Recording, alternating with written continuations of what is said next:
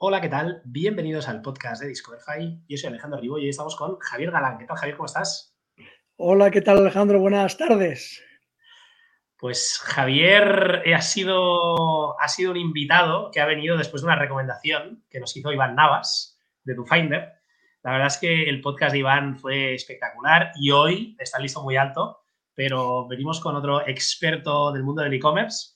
Javier es, es fundador y director general de e-commerce como 20.000 productos, material escolar o productos personalizados. Y tiene una trayectoria que ahora repasaremos brevemente, lo digo porque si no, eh, saldrá un podcast de tres horas, eh, sobre todo en, negocios digitales desde hace más de 20, años, en banca, eh, en concreto, en banca le has dado muy duro y has hecho cosas desde los inicios, ¿no? cuando la banca se digitalizaba.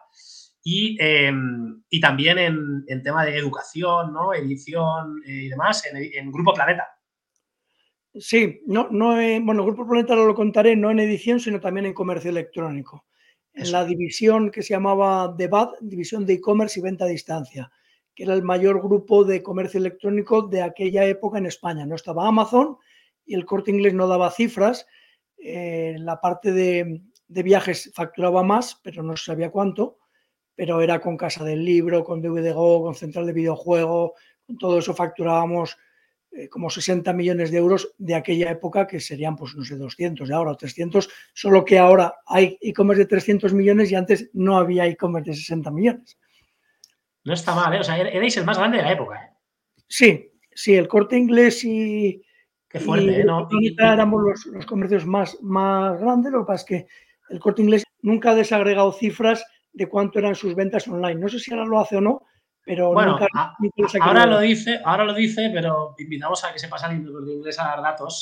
Yo no para de ver cuentas de Amazon y, tíos entregando paquetes en mi escalera de Amazon y del corte inglés veo pocos. Pero bueno, oye, eh, seguro que venden un montón y, les deseamos todo el éxito del mundo. Em, Javier, comentábamos Grupo Planeta. Tú antes empezaste en, en el mundo digital con la banca.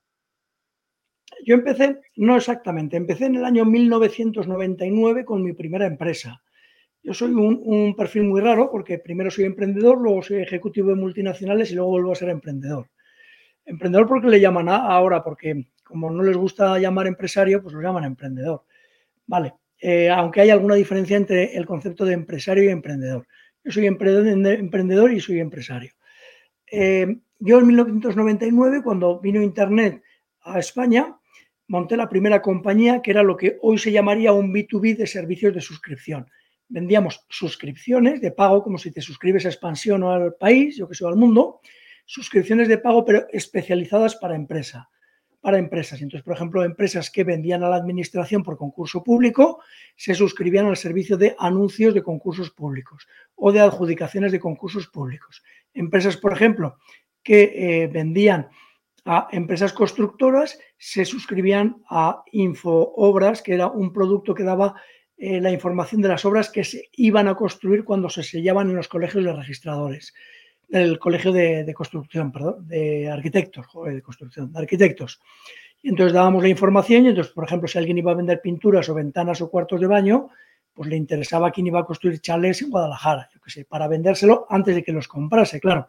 Entonces eran distintos verticales de información y se pagaban por suscripciones y nos lo pagaban las empresas.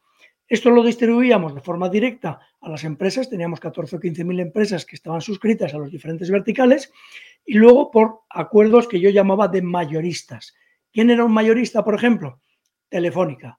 Telefónica en el año 2000 lanza ADSL Empresas y lo que no sabía era que, para qué servía, quién lo podía usar para qué, no tenía contenidos. Y entonces todos los contenidos de ADSL Empresas de España eran nuestros en marca blanca en las máquinas de Terra. O, por ejemplo, los bancos, crean las bancas electrónicas y no saben cómo justificar que alguien empiece a hacer transferencias eh, a distancia, porque la gente dice, yo voy a la oficina y me la hacen. ¿Por qué tengo que hacerla ahora yo? Esto suena un poco surrealista, pero esto es hace 22 años. Tenemos a, alguien en la audiencia que igual es joven y, no entiende nada de lo que estamos hablando, ¿no? Efectivamente. Claro, eh, nosotros tuvimos que hacer la adaptación no a Internet, sino al fax. Es decir, nuestras alertas de información que salían por Internet, había algunos clientes que no las querían recibir en correo electrónico porque igual no tenían correo electrónico. Entonces decían, oye, mándamelas por fax, que supongo que de la audiencia un 90% no, no sabe ni cómo funciona un fax. Pues entonces lo recibías en un fax y entonces te lo imprimía en papel lo que ya estaba digitalizado. Un poco absurdo, pero bueno, era curioso. Y luego, por ejemplo, por los bancos, eh, servicio de información de subvenciones, ahora que lo de las subvenciones parece que está de moda. Antiguamente había 3.500 líneas diferentes de subvenciones de la Unión Europea. Nadie conocía las subvenciones porque además solo se publicaban en papel y había 1.400 eh, fuentes de papel diferentes. Entonces, vete a encontrar tu subvención allí para comprar una máquina eh, rotativa para una industria que estaba en Alcalá de Henares con 27 empleados. Imposible. Entonces, todo eso nosotros lo procesábamos y si salía esa subvención a esa rotativa de Alcalá de Henares de 27 empleados, le decíamos, oye, esa máquina nueva tuya ahora tiene una subvención de 100.000 pesetas, porque antes había pesetas. y esa fue la primera empresa. Esa la vendimos. Eh, esa fue la primera empresa que vendía es comercio electrónico, pero no es el comercio electrónico que hoy todo el mundo tiene en la cabeza, que es una tienda online que vende cuatro productos o 40 millones de productos. Eso eran servicios, porque hay comercios electrónicos que son de servicios y otros son de productos. Eh, entonces, todo eso luego lo, lo bueno, entró un capital riesgo inglés en el año 2000, eh, lo, desarrollamos mucho eh, pasamos la primera burbuja de Internet, pasamos la segunda burbuja de Internet, sobrevivimos y con 170 empleados, 172, la vendimos a la mayor multinacional editorial de Europa que se llama Grupo El Sevier. Nos compró toda la compañía y bueno, fue divertido porque realmente no la queríamos vender cuando nos la compraron. Nosotros yo le dije a los ingleses, oye, ¿por qué no compramos la división del Grupo El Sevier aquí de construcción que se solapa con lo nuestro y ahorramos un montón de dinero y con la sinergia ganamos mucho. Dijo, pues venga, vale. Entonces contratamos una compañía a través de los ingleses de M&A, de fusiones y adquisiciones. Entonces se dirigió al country manager de esta compañía en España, que se llamaba, no me acuerdo cómo, y, y le dijo, oye, que te queremos comprar. Y dijo el señor, pues bueno, yo no quiero vender, pero si quieres te compro yo a ti. Y entonces dijimos, bueno, pues si nos hace una buena oferta, te vendemos toda la compañía. Y bueno, les pareció buena, buena oportunidad, que además lo era, porque igual que al revés nosotros lo pensábamos, pues en el sentido contrario funcionaba igual. Y ellos Esto al final fue la, ley del más grande, ¿no? La ley del más grande. Ellos eran mucho más grandes que nosotros, evidentemente. El grupo Sever es un monstruo, cotiza en cuatro bolsas de Europa, en Frankfurt, en, Londres, en, entonces, bueno, para ellos pagar una cantidad muy importante que nos pagaron, pues era muy importante para nosotros, para ellos es irrelevante, ¿no? Bueno, irrelevante tampoco, pero bueno, que era, que era una cantidad pequeña. Y entonces vendimos toda la compañía. Y eso fue en el año 2007, creo. Fue un éxito importante, ahora tienen mucho más nombre y se comunican mucho más los éxitos, en, aquella época no, pero fue uno de los... Y justo, y justo en un buen momento, ¿no? Antes de la crisis eh, gorda. Un año después no lo hubiésemos vendido. No porque hubiese sido mala operación ni porque tal, porque todo era igual, sino por la crisis, sí. yo te diría, de hecho, en seis, ocho meses ya no lo hubiésemos vendido. ¿Y esto crees, crees tú que es suerte o, no crees en la suerte tú? Yo no creo en la suerte. La suerte es para los que no la tienen. no, yo creo, evidentemente hay una componente, hay veces que sí hay un factor de suerte o no sé de qué, o de karma, o de lo que quieras, pero yo, yo creo en el trabajo, en la constancia, en el esfuerzo, en el buen hacer, en las relaciones, en el networking, en un millón de cosas. No, no, o sea, cuando se dice, mira, a este empresario siempre le va bien, ¿qué suerte tiene? Pues no, es que sabe acertar, sabe... Una, una, vez, una vez es suerte, ¿no? Pero siempre... No, y una vez ¿eh? tampoco. yo no creo que una empresa te vaya bien por suerte, eso es imposible. Una empresa va bien por un millón de factores. Oye, y bueno, tenemos claro que eres, eres un avanzado de, la época, ¿no? Y, pasando un poco eh, tu experiencia, ¿no? Con, tus primeros emprendimientos, negocios digitales, ¿no? Planeta, que me ha sorprendido, ¿no? que era el que más, o al menos de los que había datos, ¿no? E-commerce de servicios en, esos años. Em, antes de entrar con, tu experiencia en e-commerce de producto, ¿no? Y que nos cuentes cómo montas, ¿no? 20.000 productos, material escolar y todo lo que viene detrás. Eh, un poco con preguntas que las solemos dar al principio, pero nos, hemos desordenado. Yo siempre siempre soy muy desordenado en el podcast, ya mi, chuleta a veces me pasa malas pasadas. Em, ¿Tú dónde vives, Javier? Yo vivo en Madrid. Y si fueras un e-commerce, ¿cuál serías? Si fuese un e-commerce, ¿cuál sería? Eh, ¿Cuál sería eh, con, qué objetivo? O sea, ¿por disfrutar más, por ganar más dinero, por facturar más o, por qué? no, una marca que te sientas identificado. O sea, a mí hay dos marcas españolas. Yo soy muy favorito de lo local. Creo que hay muy buena gente que trabaja muy bien lo local. Entonces, siempre apoyo lo local. O sea, por ejemplo, a mí como marca me encanta Apple, cómo lo ha gestionado, sobre todo en la época de Steve Jobs, me parece espectacular.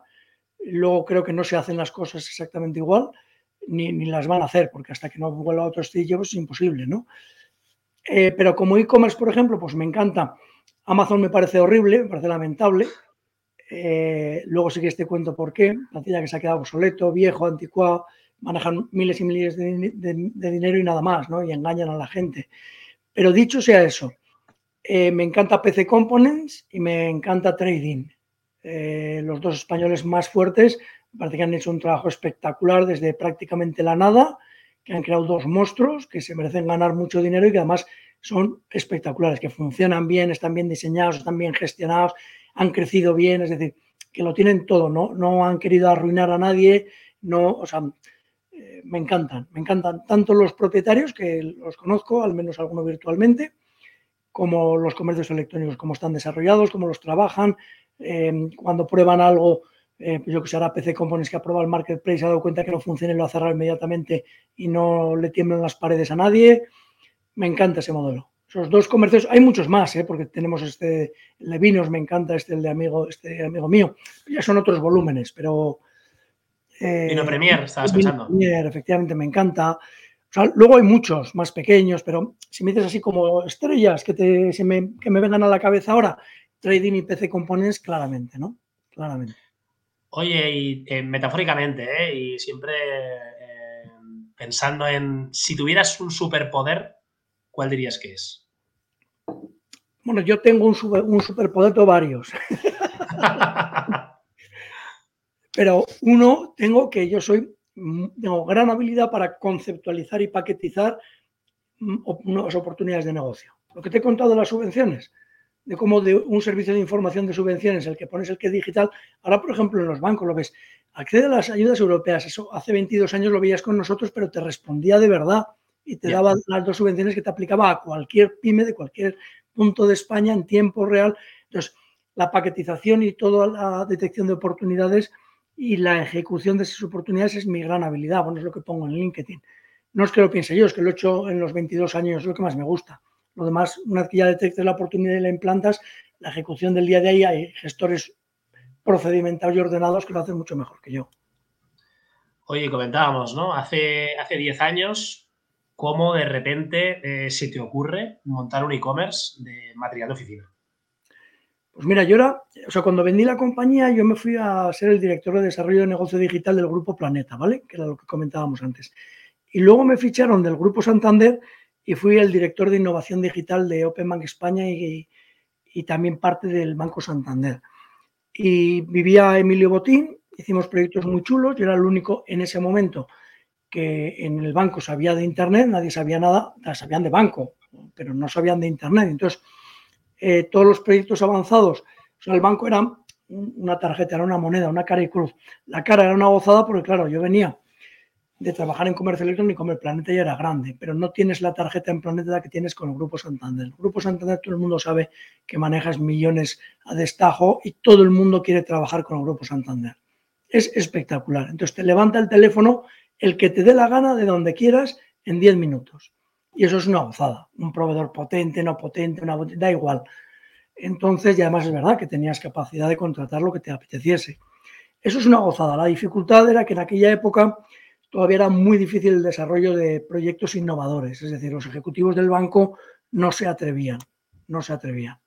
Porque no tenían. Tú, eras demasiado visionario también, ¿no? Sí, sí, sin lugar a duda. Yo hice unos proyectos que si te cuento aquí alguno, fliparán. Los voy a poner en alguno en LinkedIn ya puse uno el otro día, la nueva web de OpenBank de hace 12 años, que era súper disruptiva y si la pusiese ahora sería súper disruptiva y no un catálogo bodrioso de productos y servicios y tres promociones, ¿no? Eh, que era una caja de búsqueda, era toda la web del banco. Entonces dice, dime lo que quieras, ¿no?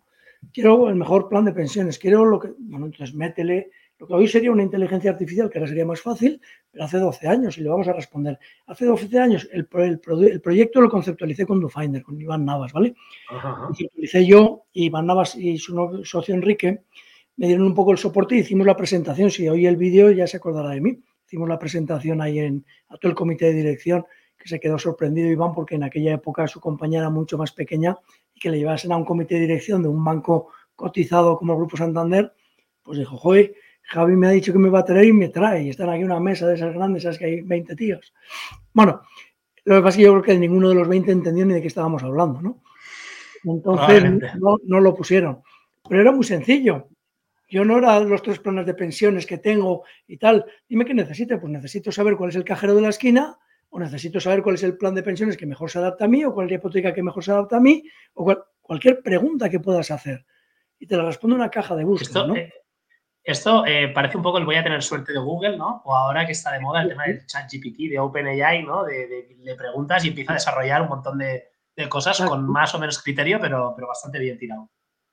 Claro, claro, exactamente. Entonces, todo eso con los fax y con todo lo que tenía OpenBank España eh, se, podría, se podía crear y luego lo ibas enriqueciendo. En aquella época, ahora sería de manera diferente con inteligencia artificial, pero era muy chulo pero los bancos no, no se atreven. Les, enseñas esa caja y como no entienden ni cómo se puede construir, no, no, no, te dan ni la opción, salvo que al que se lo presenta sea Emilio Botino o Ana Patricia y diga, ok, adelante, y entonces tú te juegas el pellejo porque si va mal, a diferencia de PC Components, que no pasa nada, y has probado algo, pues en una entidad financiera normalmente pues te degüellan. Por eso nadie quiere hacer nada de, innovación normalmente en mercados latinos, porque el error te cuesta el puesto.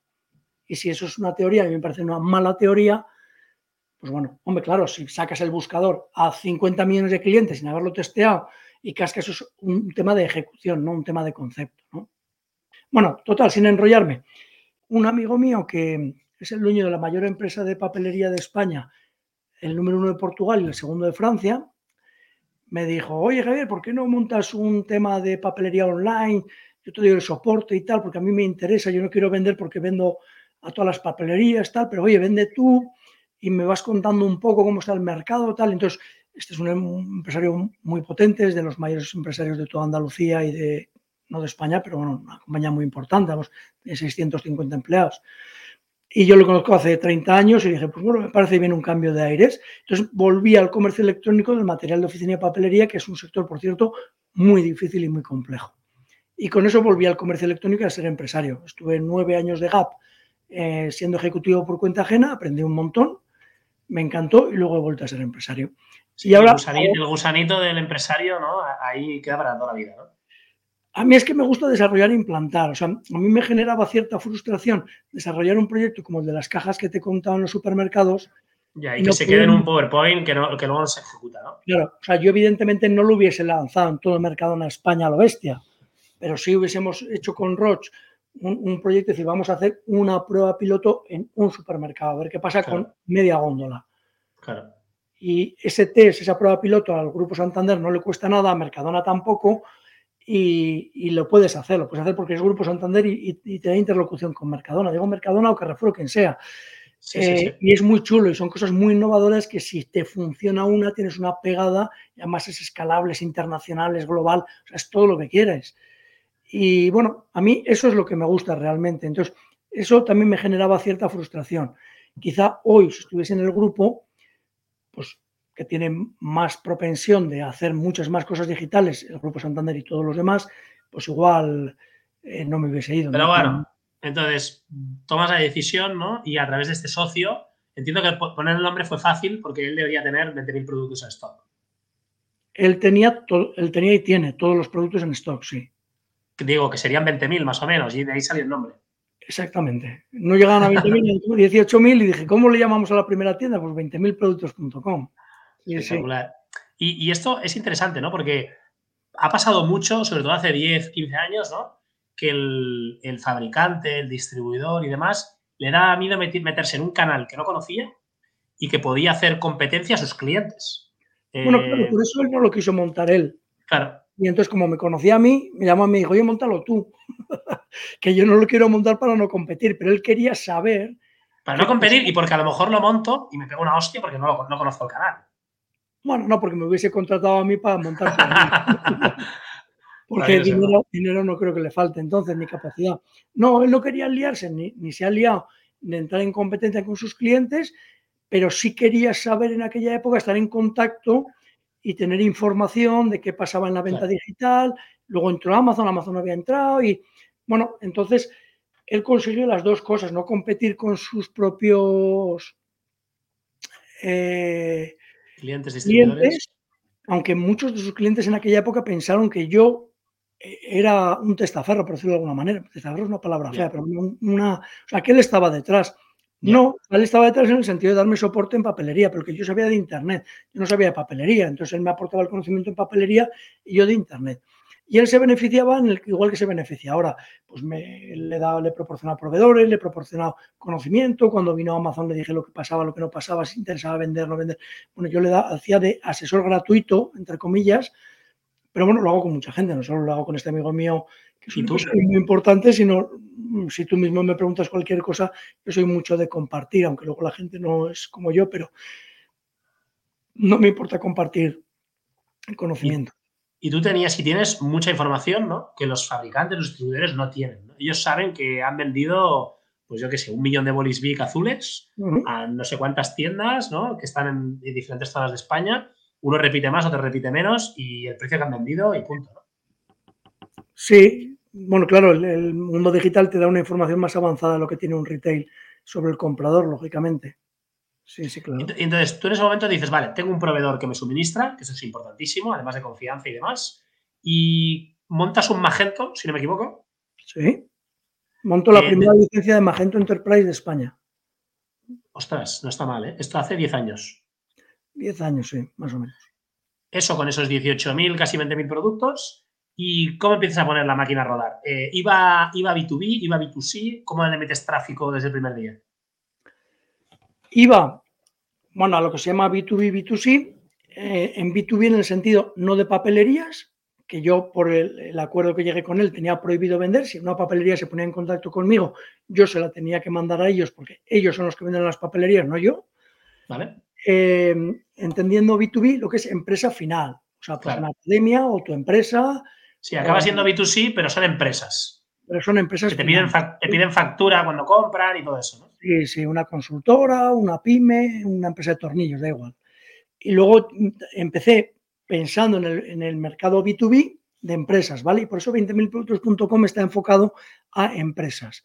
Aunque no obliga a comprar a empresas, pero comercialmente yo lo enfoqué a empresas.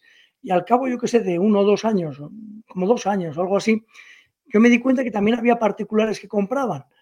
Y dije, claro, es que hay muchos particulares que comparto estos productos, ni los encuentran en las papelerías. Las papelerías tienen espacios limitados. Muchos son voluminosos. Tú compras una pizarra magnética, es un rollo llevártela. Bueno, es que además, hoy en día ya es que ya la comprarías online, pero claro, te tienes que trasladar hace unos años, ¿vale? Entonces, no, no sé ni cómo comprarías una pizarra magnética en aquella época. Supongo que irías a la librería y la encargarías te la tienes que llevar luego en una furgoneta porque no te cabe en el coche. Eh, bueno, es decir, tiene una serie de, complejidades importantes porque el producto de papelería es muy voluminoso y muy pesado en general. Eh, o de esos 20.000 productos, pues hay 5.000 muy voluminosos y muy pesados y otros, pues un bolígrafo no. Entonces yo dije, oye, pues vamos a adaptar y vamos a crear una tienda especial para particulares porque yo entendía que las unidades de compra, los precios, los portes gratis o no, las devoluciones eran diferentes a las de una empresa. aunque el producto conceptualmente es el mismo, la forma de comprarla, la forma de servirla, la forma de pagarla, la forma de devolverla es diferente. Y entonces, con un mismo back office, con lo que ahora se llama multitienda, yo creé dos tiendas, dos front office con dos políticas comerciales totalmente diferentes. Te pongo un ejemplo las cajas de papel, esas que vienen, esas cajas con cinco paquetes de 500 folios. Yo a particulares las manipulo y puedes comprar un paquete y en cambio una empresa no te dejo comprar un paquete, compras una caja. ¿Qué me pasa, por ejemplo, con los particulares? Que ese paquete, como las empresas de transportes maltratan las cajas, las van tirando por las furgonetas, muchas veces llega un poco a tocar el paquete y algún particular se enfada. Es mejor mandarlo en la caja que va bien empaquetadito. Pero bueno, es el pros y contras de todo este lío. Y así lancé materialescolar.es, que claro, como ya había aprendido más de todo esto, ya me di cuenta, bueno, me di cuenta, esto si lo hiciésemos en una mesa redonda discutiríamos, pero bueno, yo pensé que un dominio que tuviese ya tracción en posicionamiento era interesante. Entonces, como me quería enfocar mucho también a colegios, academias, tal, usé materialescolar.es en vez de, por ejemplo, papelería online, que también es un dominio que lo tengo yo. Eh, no, y, el, SEO es buenísimo. Tú pones material escolar, productos de oficina, lo que sea tal, y hay dos o tres ads de, las típicas de catálogo que, yo llevo yendo toda la vida. Eh, alguno de los ads también es tuyo. Eh, y luego ya enseguida, la primera o segunda posición son tus, son tus, tus dominios. Sí, yo he apostado mucho por el tráfico orgánico porque ya he entendido, o sea, ya había entendido que la, la publicidad, o sea, en un producto que tiene el ticket bajo y el margen medio bajo, apostar por un canal publicitario no me parece buena idea. ¿Qué es ticket medio bajo para ti? 70, mm, 80 euros iba incluido. Y, pero aquí hay recurrencia, me imagino, sobre todo en el, de, oficina. En el de oficina, sí. En el de particulares menos, en el de oficina sí. ¿Cuánto, ¿Cuánto puede repetir un cliente en un año? ¿Cómo lo medís? Eh, lo medimos como podemos. Vamos a ver, es que hay bastante diversidad. Entonces, la media aquí es muy difícil de sacar porque no tiene nada que ver un colegio que igual hace un pedido cada dos semanas. Claro. Que una empresa, imagínate como la mía, que puedo hacer un pedido cada cuatro meses. Que igual una familia que te hace un pedido en la vuelta al cole. Entonces, hay que hacer, tienes que hacer como agrupaciones por clúster. ¿Y, la mayoría que serían empresas tipo la tuya? Yo me enfoco a la pequeña y mediana empresa. No voy nunca a la gran compañía. Una gran compañía para mí es Telefónica. Yo si me llama Telefónica ni, le oferto. Claro. ¿Por qué? Porque van a un precio de desguace, te devuelven luego lo que les da la gana, hacen unos pliegos de condiciones que, vamos, es que cogen así hacen un copy-paste de un Excel de 2.000 o 3.000 productos y dice, ahora cotízame esto. A ver quién me lo ofrece más barato, ¿no? Cuando te ponen mm, regla de 25 centímetros. Y dices tú, pero esto es una regla de plásticos, una regla de cartón, reciclada. Ah, no sé, tú ponme el, tal para luego sumar. Me parece un desastre. Vamos, me parece un desastre, no, ni desastre ni no desastre. Me parece que no es para mí, sin más. Si, quiere venir Telefónica, pues que entre en, tu web, haga un pedido, ponga la tarjeta. Y... Un comercial y le explican y se va a comer con el tío de Telefónica. Bueno, la vieja usanza, yo no, no funciono en ese, en ese mercado. Yo optimizo todos los costes para ofrecer muy buenos precios a cualquier pequeña mediana empresa. Le puedo ofrecer los mismos precios igual de buenos a Telefónica. Además, igual Telefónica no se para ni a compararlos, pero claro, quiere que los compares tú, pero no, es, es, es, muy tedioso, igual que los concursos públicos, ¿no? No, no te trabajan la información, te hacen trabajarla a ti para luego darla según unos criterios que, bueno, la mitad son confusos. Has mencionado el tema de un buen precio. Eh, en tu web sale el claim precio mínimo garantizado. Eh, ¿Eso es marketing y entonces yo ya luego digo, tengo la confianza y no comparo? ¿O realmente cómo, cómo demuestras tú o, qué ocurre al final del día ¿no? en el embudo si hay gente que reclama, que le ha encontrado otro sitio más barato? Pues vamos a ver, nosotros sabemos que tenemos el precio mínimo porque hacemos eh, trimestralmente un benchmarking de los principales competidores. Eh, cuando yo hablo de precio mínimo garantizado es de una cesta de productos, ¿vale? Un cliente nuestro compra 10, 12 productos de media.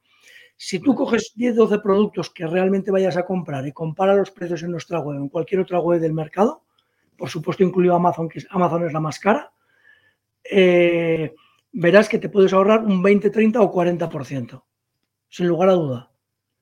Entonces, puedes, encontrar, puedes encontrar una oferta de un producto más barato en un momento determinado. Por ejemplo, una librería va a cerrar, pone todo en oferta y lo encuentras más barato, pero es un producto concreto.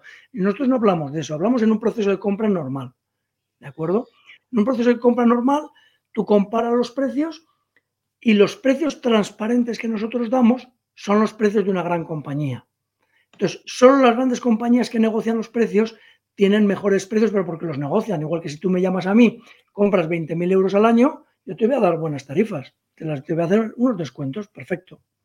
Pero, Además, En, web lo puedes comparar y aparte hay rastreadores que lo hacen todos los días, ¿eh? pero no, no, puedes encontrar un producto más barato, no, no una cesta de productos.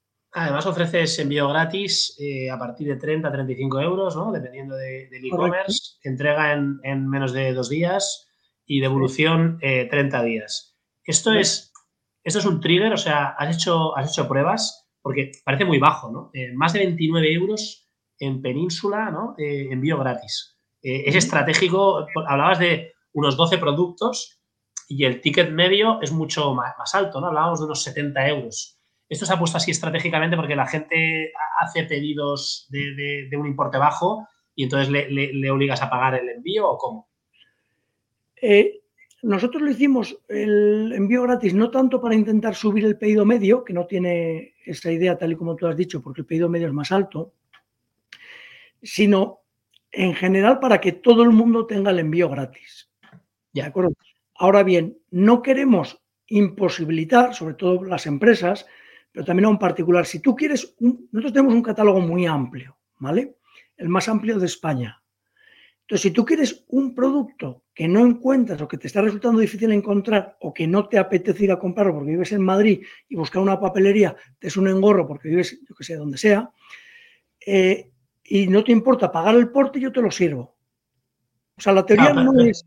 pero eso, que hace, eso que hace Amazon, ¿no? Que, pides un lápiz de, 25 céntimos y te lo envían, ¿no? Gratis. Eh, bueno, ya has rajado un poco antes de Amazon, ¿no?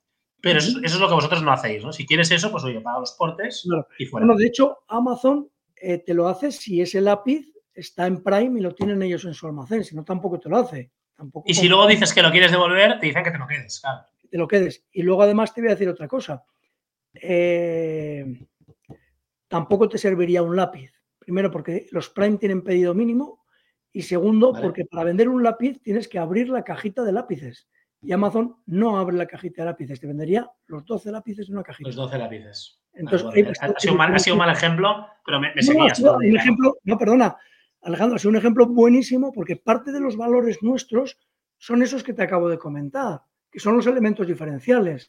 Es decir, yo te permito que si vas a usar o necesitas uno o dos bolígrafos, no te has de comprar 12. Ya. Segundo, te los pueda mandar si quieres, aunque solo sean dos bolis de 20 centímetros, de 20 céntimos, te los mando. Evidentemente, yo prefiero que me hagas un pedido, pues como, ¿qué necesitas para tu casa? Normalmente nadie necesita dos lápices, necesitas un toner que igual lo vas a necesitar la semana que viene. Vamos a ver, el ultraconsumismo express que quiere imponer Amazon, a mí, me parece impresentable. Me parece impresentable con, el medio ambiente. Me parece impresentable con el planeta, con la economía circular, con el uso de carburantes, con, el, almacenamiento, con las furgonetas, con los repartidores. Me parece infumable. Me parece que el mercado le debería de castigar. Lo que pasa es que el mercado es muy hipócrita y todo el mundo dice que le gusta el planeta, el reciclaje y el no sé qué. Ahora bien, que venga una furgoneta para traerte un lápiz de 12 centímetros, use carburante, te usen un embalaje y lo, tengas trabajando un domingo, eso no, le importa a nadie. Hombre, pues a mí sí me importa. ¿Yo qué quieres que te diga? Yo no hago envíos el fin de semana. No sé, de momento no me parece bien tener trabajando a la gente el fin de semana. Pues no sé, igual pasado mañana cambio de opinión porque el mercado me obliga. A veces el mercado te obliga, pero veo que el mercado es un poco hipócrita.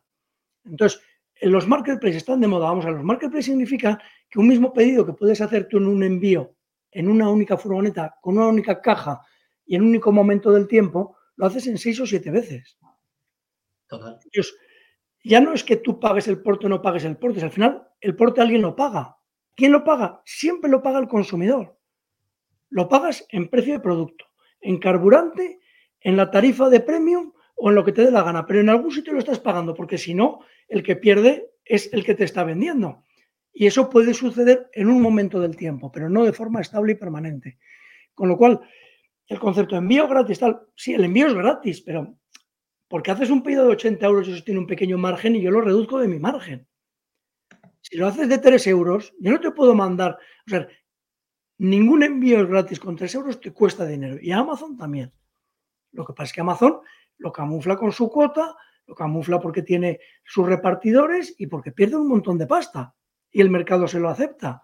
Pero a mí eso no me parece razonable. El mercado no debería de aceptar prácticas que no son adecuadas, en mi opinión. Oye, ya que estamos guerrilleros, en, un momento dado migras eh, este Magento que comentábamos, que te permitía tener eh, esos, esos, esos, tres e-commerce dentro de una misma plataforma, a PrestaShop. Y me parece interesante porque últimamente se está hablando mucho de, los CMS, ¿no? del headless, del pago por suscripción SaaS, ¿no? Y, a ti te he visto por LinkedIn, pues dando tu opinión, ¿no? De las subidas de precio de Shopify, ¿no? Y ya que hemos hablado de que Amazon, pues, bueno, es un poco el demonio, ¿vale? Sí, por resumir un poco, ¿eh? si, me, si me dejas. No, para cualquier proveedor es el demonio. Lo que pasa es que hacen un marketing fenomenal y como manejan mucho dinero, todo el mundo se corrompe contra ellos, ¿no? Con ellos, perdona. Pero todo el mundo es, fácil, es fácil morder, morder la manzana. Evidentemente, porque todo el mundo la muerde. O sea, todo el mundo, pero eso podrás hablar con cualquier proveedor de mercancías, que es todo mentira lo de Amazon. No potencia a nadie. Amazon tiene un algoritmo, en cuanto vende un producto más de la cuenta, él te lo fabrica o lo compra el fabricante. Lo que quiere es arruinarte. Entonces, ¿por qué, por ejemplo, empeñas eh, empresas como la del señor, como la de Roche, que está tan de moda y le tengo una admiración total, Lanzadera, se lo puse en LinkedIn al director general. ¿Por qué Lanzadera llega a un acuerdo con Amazon? Si Amazon lo que quiere es arruinar a las pymes que tú estás potenciando, llega a un acuerdo con el corte inglés, llega a un acuerdo con otro. ¿Por qué hace la tarjeta de regalo con Amazon? Es que somos todos muy incongruentes. Es decir, yo quiero apoyar a las pymes, pero luego me meto aquí al monstruo que quiere arruinar a las pymes. Bueno, incluso eh, ahora, que, es, que, has abierto el melón, ¿no? Em, pasa con, los, con las grandes cadenas de, de distribución y alimentación y en concreto Mercadona es una de ellas. También apretan al proveedor, ¿no? Con la marca blanca, la aprietan, la aprietan, la aprietan, la apretan. Y llega un momento que o el proveedor cierra, ¿no? O, te absorbo o me voy a otro y te dejo aquí un descosido de todas las toneladas, ¿no? O, millones de euros que te pedía. Ahora te lo dejo de pedir, ¿no? Y, es esa em, que decía, ¿no? Em, claro, pero ahí, Alejandro, hay una diferencia.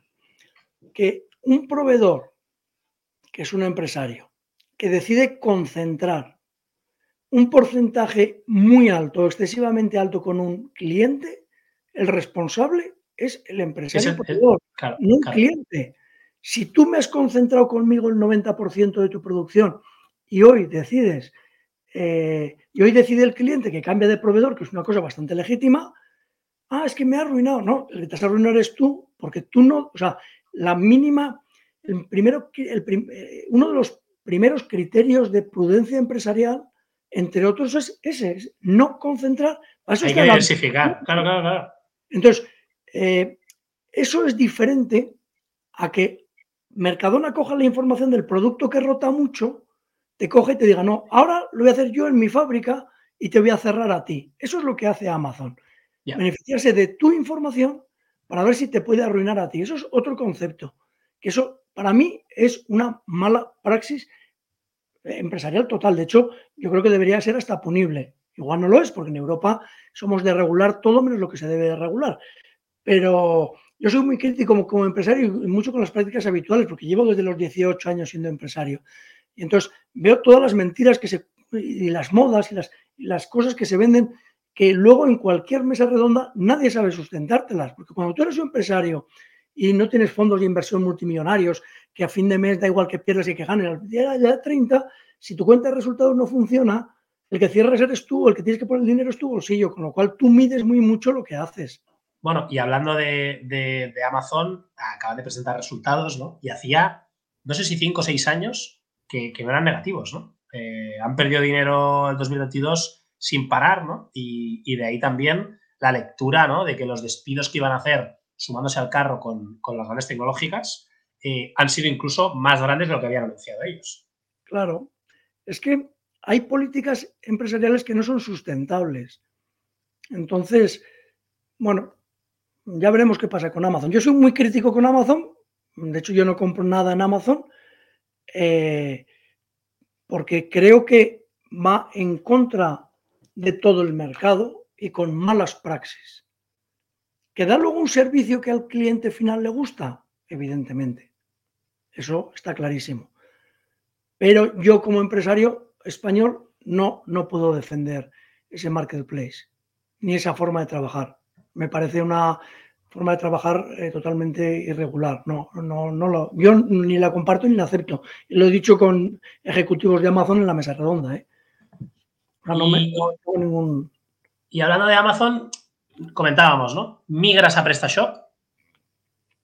Eh, ¿cómo es esa migración? Hablamos de que una de tus fuentes principales de captación de usuarios es el SEO, tener ahí bien listados esos más de 20.000 productos.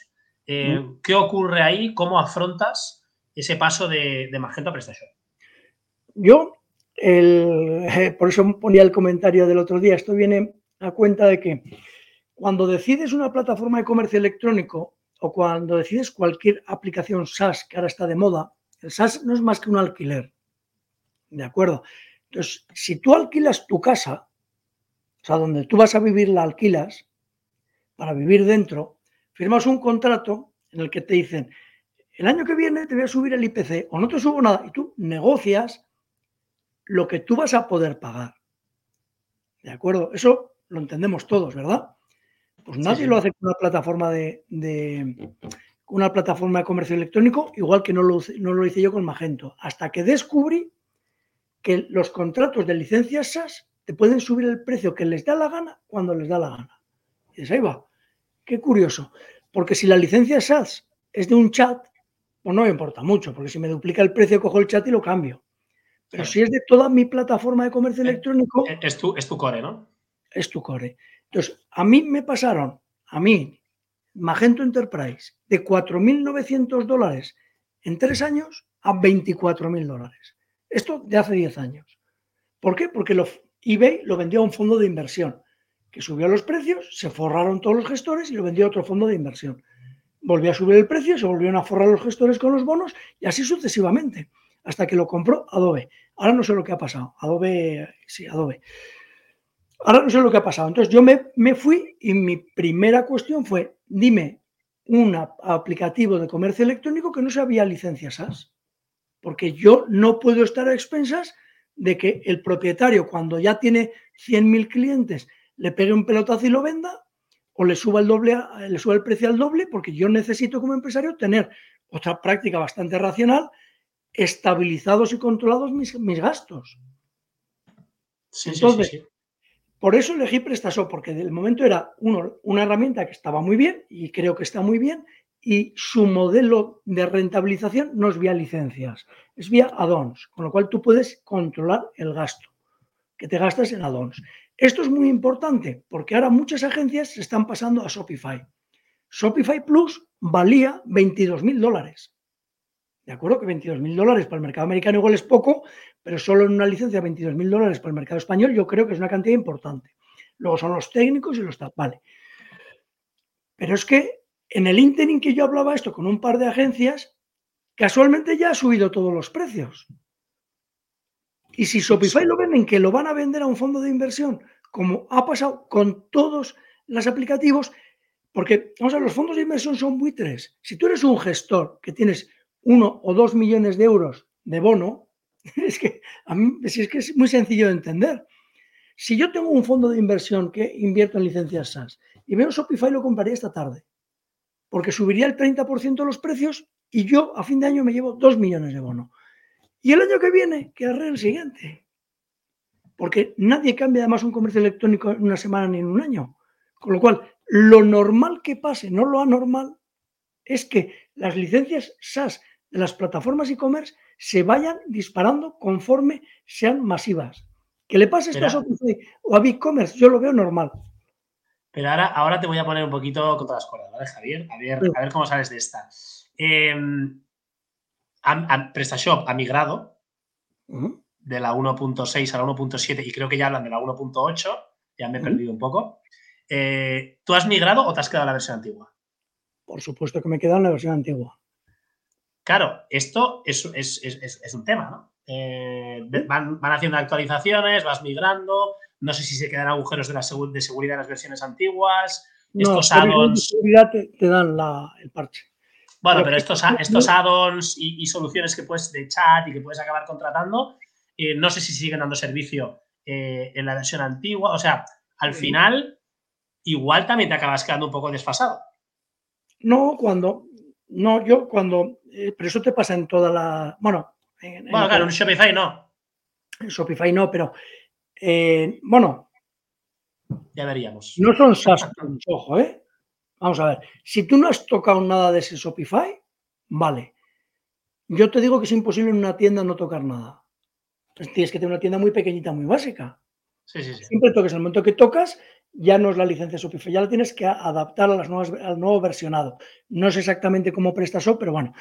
PrestaShop, ¿yo qué, qué voy a hacer? Cuando ya haya evolucionado hasta un momento que ya haya unas funcionalidades muy importantes, unas mejoras significativas que a mí me aporten, haré la migración y ya está. Vale. Comentábamos, ¿no? Esa migración de Magento a nivel de SEO, eh, ¿te, ¿te, fastidió mucho o no? No, todo lo contrario. ¿eh? En mi caso, Magento decían que era muy potente en posicionamiento SEO y yo cuando migré crecí pues como el 40% en SEO, pero al día siguiente. Al día siguiente, pero la curva fue exponencial desde el día 1.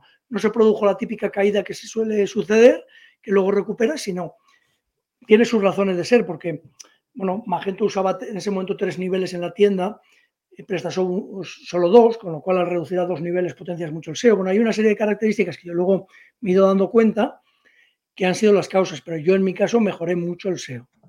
¿Y tú trabajas con, con alguien de SEO eh, técnico y demás in-house, con alguna agencia? Eh, parte del SEO nosotros lo hacemos en in-house y siempre me tengo contratada de soporte o de apoyo, de no sé cómo llamarlo, a alguna compañía, sí. Y la compañía esa la puedo ir cambiando según me parezca. Hablamos de agencias, ¿no? Eh, ¿qué, qué, qué, se tiene que sacar fuera por, por tiempo, recursos, eh, equipo? Eh, ¿y, qué se, ¿Y qué tienes tú in-house? O sea, yo de programación lo tengo todo fuera, depende un poco de los volúmenes que tengas y de las tal. Ten en cuenta que para tener in-house una tarea técnica, como mínimo tienes que poder tener dos técnicos para cubrirse en vacaciones, bajas, etcétera. Si tienes solo uno, pues va a haber momentos del tiempo que te vas a quedar sin ninguno, porque si uno se va de vacaciones 22 días y se cae la web, ¿quién te la sube?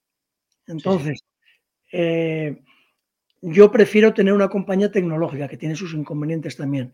Ahora hay mucho, mucha confusión en el mercado tecnológico después del coronavirus. Está el mercado muy turbio. Y entonces, interno, eh, ¿qué tienes al final? Eh, es marketing digital. Marketing digital. Eh, ¿qué, ¿qué, le metemos? ¿A, a search? Servicio al cliente, redes sociales, catálogo, parte de SEO, eh, venta a grandes cuentas. Eh, y dentro de marketing digital, que me parece interesante, ¿cuál es el canal que le dedicáis más, más mimo o más recursos? ¿no? ¿Es search, es display, es social ads? Supongo que será diferente para cada uno de los e-commerce, ¿no? No será lo mismo material escolar, que Me lo lleva otra agencia. Otra agencia. No, no lo hago interno. Lo coordinamos todo desde la oficina, pero no, no lo hago. Eh, o sea, yo subcontrato con agencias muchas cosas. Agencias especializadas me gustan. Me ¿Y qué presupuestos podemos estar manejando? En general, en marketing, el 8% del importe de ventas. ¿Y cuánto serían las ventas? Un par de millones. Un par de millones. Bueno, entonces eh, estamos hablando de que al año unos 160.000 euros en marketing. Por ahí, sí. Parece, parece poco, ¿no? Eh, no sé qué, quién serían tus competidores, pero seguro que se gastan más. Seguro. La verdad es que es poco. Lo que pasa es que yo necesito tener una cuenta de resultados en positivo. Yo seré posible, posiblemente o casi seguro la única tienda online de papelería en España que gana dinero. Y, y, seguramente mm, sin el papelería, ¿eh? Sin, sin papelería, eh, de la, pocas tiendas online en España deben ganar dinero. Pocas. Lo que pasa es que, claro, hay que enfocar el negocio para intentar ganar dinero. Puedes perder en un plan estratégico, un plan a cinco años. Entonces, depende si la estás montando, pues plantearte perder un año, o seis meses, o año y medio, me da igual, según los recursos que tengas. Pero tú tienes que hacer un plan para que la compañía. Esto a mí me lo enseñó, mira, cuando yo tuve mi primera compañía en el año 2000, en el Consejo de Administración había un representante del capital riesgo inglés, que era el presidente de Bazán, que era el astillero español mayor, tenía miles de empleados. Y el presidente de Bazán estaba en el Consejo nuestro. Era una persona, yo la veía en aquella época mayor, ahora será como yo, pero bueno, no, en aquella época sería como yo ahora. Vale, vale. Y él siempre me decía una cosa. Me decía, Javier, cuando la caja sea positiva, el viento va a tu favor. Es decir, cuando el día 30 la caja de la empresa tiene un euro más que el día 1, esto va bien porque tienes tiempo para trabajar. Cuando el día 30 tú te has comido caja, esto tiene tiempo de caducidad. Totalmente. Y, ahora además e, es un consejo que, está súper de moda ahora, ¿no? Eh, parece que todo el mundo emprendimiento, startup y demás, nos hemos vuelto locos con el crecimiento, crecimiento, crecimiento. Y empresarios como los de antes, ¿no? Eh, como tú, que, que la pía en él va a misa, ¿no? Y que lo importante es ganar dinero. Eh, igual no facturas 200 millones, pero te, preocupas de que, tu, de que tu empresa gane dinero al final del año, ¿no? Sí, y de que sea consistente con una idea, con un concepto de empresa y con una estrategia que se llama, ¿no? Es decir, yo, por ejemplo, ¿por qué no vendo en Marketplace? Porque yo quiero tener el cliente, no la venta. Yo podría ahora vender medio millón en Marketplace seguro este año. Medio millón. Incluso en, incluso en Amazon. Incluso en Amazon, sí, sí. En Amazon yo he testeado ventas, ¿eh? para ver cómo funcionaba al principio. Eh, pero porque testeo las cosas para conocerlas, porque es bueno hablar cuando conoces eh, y para probar y ver si se puede sacar negocio. En Amazon no conozco. A ver si en, en tus podcasts estos encuentras un empresario que te diga que gana dinero en Amazon. Vamos, vamos, a, vamos a por el reto. ¿eh? que lo pongan ahí en el podcast. Yo no conozco hasta ahora uno que imputando bien los costes gane dinero. Bueno, eso es otro tema, ¿no? Eso es otro tema, la imputación de costes. ¿eh? Eso es otro tema. Si dedicas dos personas a Amazon, tendrás que imputar el coste de las dos personas, sí, sí, sí, y de las devoluciones y de la parte de luz, etcétera, tal, tal, que exacto, exacto, ah, Haciendo una costa en condiciones. Si haces, no, yo vendo esto, tengo este margen, no. Eso sin los trapicheos que te hacen Amazon, ¿eh? porque yo, por ejemplo, conozco empresas, no te reconocen, eh, lo salvarán. Bueno, no me quiero meter más con Amazon, es que te puedo estar toda la tarde contando eh, malas praxis empresariales de Amazon. Pero con, nombres y apellidos. O sea, no que yo me las invente Javier Galán, a mí me da igual Amazon. Bueno, no me da igual porque a mí también me hace daño.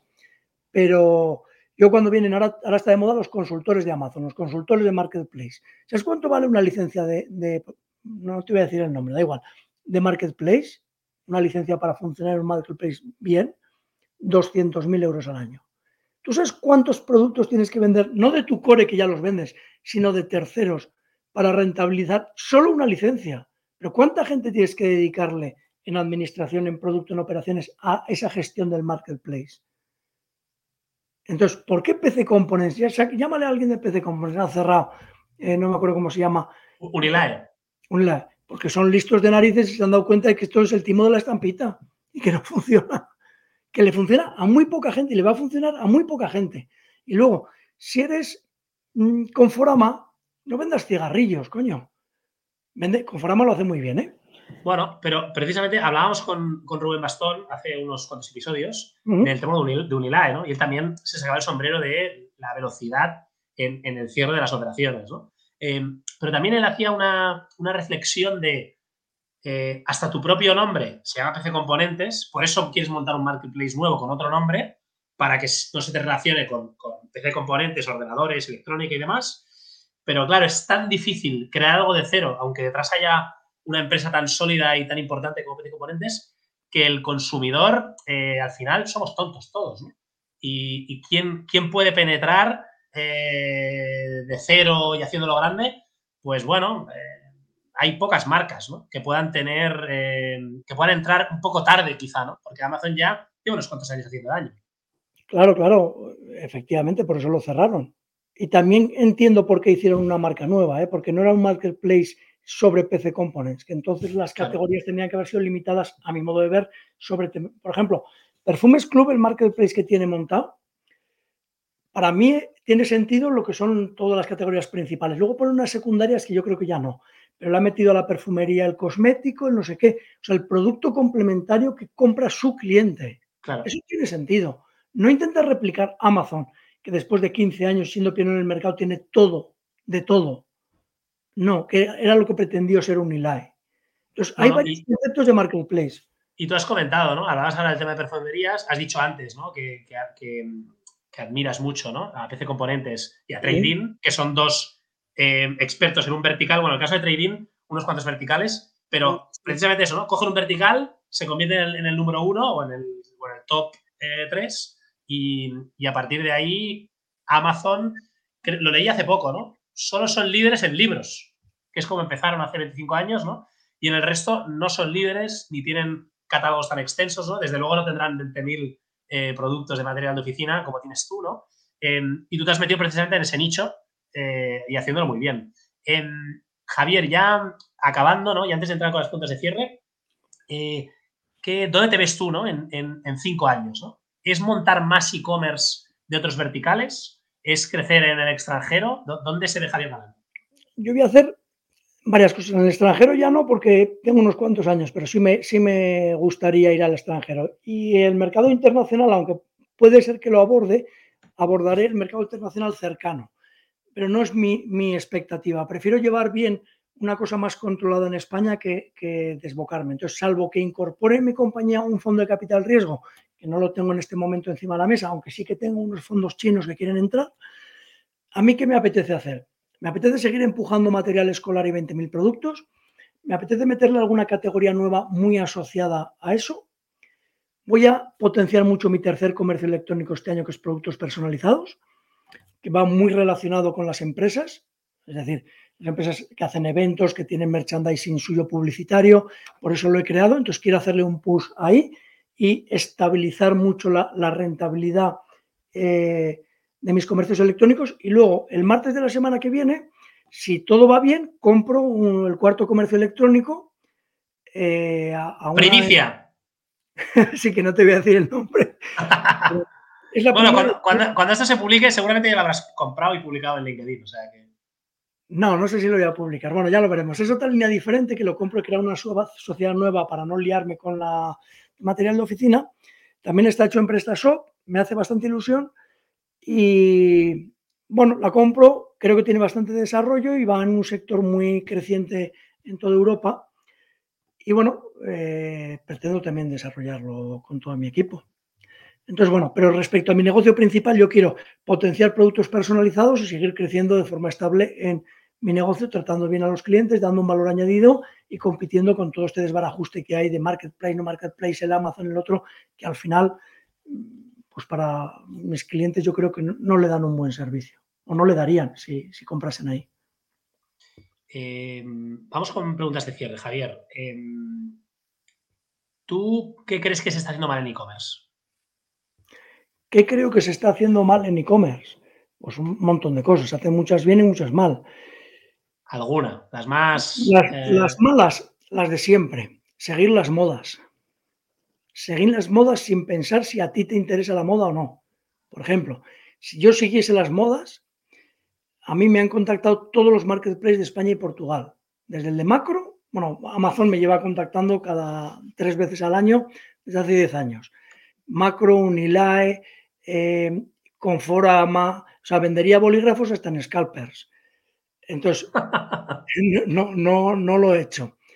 Eh, luego, montaría mi propio marketplace, me gastaría tal, y el año que viene habría cerrado la compañía. Entonces, modas son hacer eso, ir a, como yo me he metido mucho ahora que ya he entrado en razón, Black Friday, todo el mundo utiliza el Black Friday, y rebajo mi tienda al 50%, ¿por qué? Todo el mundo tiene que dar promociones y todas las semanas hay el 40% de descuento. Es decir, las modas son horribles. Y normalmente es un tema periodístico que tú tienes que saber si se te encaja o no te encaja y cuál es tu estrategia y tú al final tú tienes que tener tu estrategia, tu foco y seguirlo y ser constante. Entonces las cosas intentan o suelen eh, funcionar con esfuerzo y con tal, suelen. Es, difícil, pero suelen. Y bueno, no lo sé. Lo demás, seguir las modas que, te, lees en LinkedIn y tal, yo creo que suele ser mala idea. Suele ser mala idea y desacertado, porque lo que encaja a todo el mundo no le encaja a nadie al final anotado. Em, ¿Y tú cómo te informas? Eh, ¿Podcasts, newsletters, eh, blogs, en tema de marketing, e-commerce? Yo todas las semanas leo, ya sé que me vas a preguntar blogs y tal, pero es que no me acuerdo de memoria. O sea, he suscrito a 14 cosas, cuando uno ya no me gusta me desuscribo, otro lo leo, em, veo algunas noticias, LinkedIn me suele gustar, todas las mañanas en el desayuno suelo ver, suelo ver LinkedIn 10 minutos, veo un par de, revistas digitales y luego me suscribo a muchos emails. Cuando algo me parece interesante, por ejemplo, el tuyo de podcast, me suscribo. Y si de repente veo que publica ya cosas como que no me encajan, pues me desuscribo. Y luego de las cosas que estoy recibiendo en las newsletters, pues cuando veo algo que me interesa, pues leo ya el artículo, leo... Y luego me proponen muchas cosas en LinkedIn, de aplicativos, de operaciones. A mí me gusta ser visible en LinkedIn, entre otras cosas, por eso. Hay gente, es un poco molesto a veces que te atosigan con cosas automáticas que no te encajan, están más segmentadas, pero cuando se hace una búsqueda y tú contactas con alguien como lo hago yo o como contactan conmigo, yo suelo mirar el aplicativo que me proponen o lo que me proponen. Pero cuando es algo sensato, o sea, cuando me proponen, oye, es que hago, no sé, vendo bicicletas, oye, pues enhorabuena. Es que yo no tengo nada que ver con las bicicletas, no sé cómo decirte, ¿no? Pero sí, no sé, no tengo las mismas formas que tiene todo el mundo, que al final sí hay que estar suscritos a boletines, hay gente que tiene unas newsletters muy potentes, muy interesantes. Si te interesa el SEO especializado, pues suscríbete a tres boletines de SEO especializado y luego los vas depurando. Este es muy básico, te lo quitas. Este me gusta más, te lo das de alta, ¿no? Y así a lo largo de los años, pues vas generando información, pero todas las semanas hay que estar informado de lo que sucede. Para mí, sin lugar a duda. Oye, hablábamos de LinkedIn, que, eres bastante activo y, das ahí mucho juego, eh, que la gente te siga, ¿no? Javier Galán en LinkedIn. Y, no sé, ¿no? Esos e-commerce que, les gustaría, ¿no? Tener esa PNL sana y, ser quizá un poco más, em, volver a los básicos. ¿Tú, ¿Tú haces proyectos de consultoría eh, o solo te dedicas a, tus proyectos o compras otros que, van bien y te interesa tener en, tu no, Yo tengo, bueno, es la primera vez que voy a comprar un comercio electrónico. Yo ahora me dedico a comercio electrónico y luego eh, suelo hacer uno, dos, tres proyectos al año para compañías medianas. Lo hago en lo que yo llamo de acelerador digital o de desarrollo de negocio digital. Lo he hecho ahora para la mayor clínica de urología de España, que lo termina el 30 de octubre. Ahora le he hecho otra propuesta eh, de un proyecto de tres meses a, una compañía para ponerla en orden, porque si no en junio la veremos cerrada, no quiero decir el nombre, eh, porque la tiene desfocalizada. Entonces, bueno, eh, otras son para desarrollar una nueva oportunidad, pues yo qué sé, un real estate muy potente, por ejemplo, pues le rechacé el proyecto porque él quería que le hiciese uno y yo quería hacerle otro, entonces no nos pusimos de acuerdo en qué había que hacer. No sé, bueno, por ejemplo, la moda me han propuesto algún proyecto, no lo he querido hacer. Moda ha hecho algún proyecto muy chulo hace años, pero ahora no me apetece hacer la moda. Yo hago proyectos de dos características, porque me puedo permitir el lujo de no tener que hacer proyectos si no quiero. Eh, te, tiene que apetecer. Me tiene que apetecer. Entonces, uno, eh, me tiene que. Bueno, que apetecer, sí. Yo uso otra palabra, pero el apetecer me ha anulado la otra, ya no me acuerdo cuál es. Me tiene que, o sea, que motivar. Y dos, que, tengo que ser capaz yo de cuando veo el proyecto, de ser capaz de hacer un proyecto de lo que yo llamo un proyecto de impacto. ¿Vale? Es decir, yo no te voy a hacer una web, o sea, quieres hacerte una web, hay 400 empresas que te hacen webs fenomenales. Me preguntas si te mando a un proveedor. Yo te puedo hacer un proyecto de impacto, algo que consiga un resultado, no te puede ser un resultado económico, pero un resultado extraordinario, visible, chulo, diferente, impactante. La página web del Open Bank España, la caja de los eh, supermercados, el proyecto este de Rock, bueno, perdona, no quiero decir el nombre, de la clínica urología que eh, no le entraba ni Blas y ahora ya eh, tiene que ampliar la, clínica, ¿no? Porque no da abasto. Entonces, un proyecto que me motive, que sea chulo. Y no tiene por qué ser exactamente comercio electrónico, ¿eh? No, no, ya veo ya, todo tipo de negocios digitales. Em, oye, y ya para terminar, eh, ¿quién crees que se tiene que pasar por aquí por el podcast? Bueno, tienes una legión de gente para, para pasarte. Ahora, así de memoria, no lo sé. Por ejemplo, una chica que me gusta mucho, que me la encontraba antes en muchos foros, es Marta Panero, que estará en Foreo, por ejemplo. sí, sí, sí.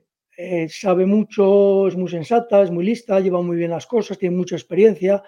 Puede ser un, podcast muy chulo que hagas. Pues me la apunto. La verdad que la, he seguido, no nos conocemos, pero la he seguido y estoy contigo, ¿eh? que es muy interesante contar su historia. Eh, oye, Javier, ha sido un placer. gracias por, por venir a contar tu larga experiencia y todo lo que sabes de e-commerce y nos vemos la semana que viene. Venga, Alejandro, pues un placer y a ver si nos escucha mucha gente. Yo, si me mandas el vídeo, también lo publico en LinkedIn. Venga, un abrazo fuerte. Adiós, Alejandro. Chao.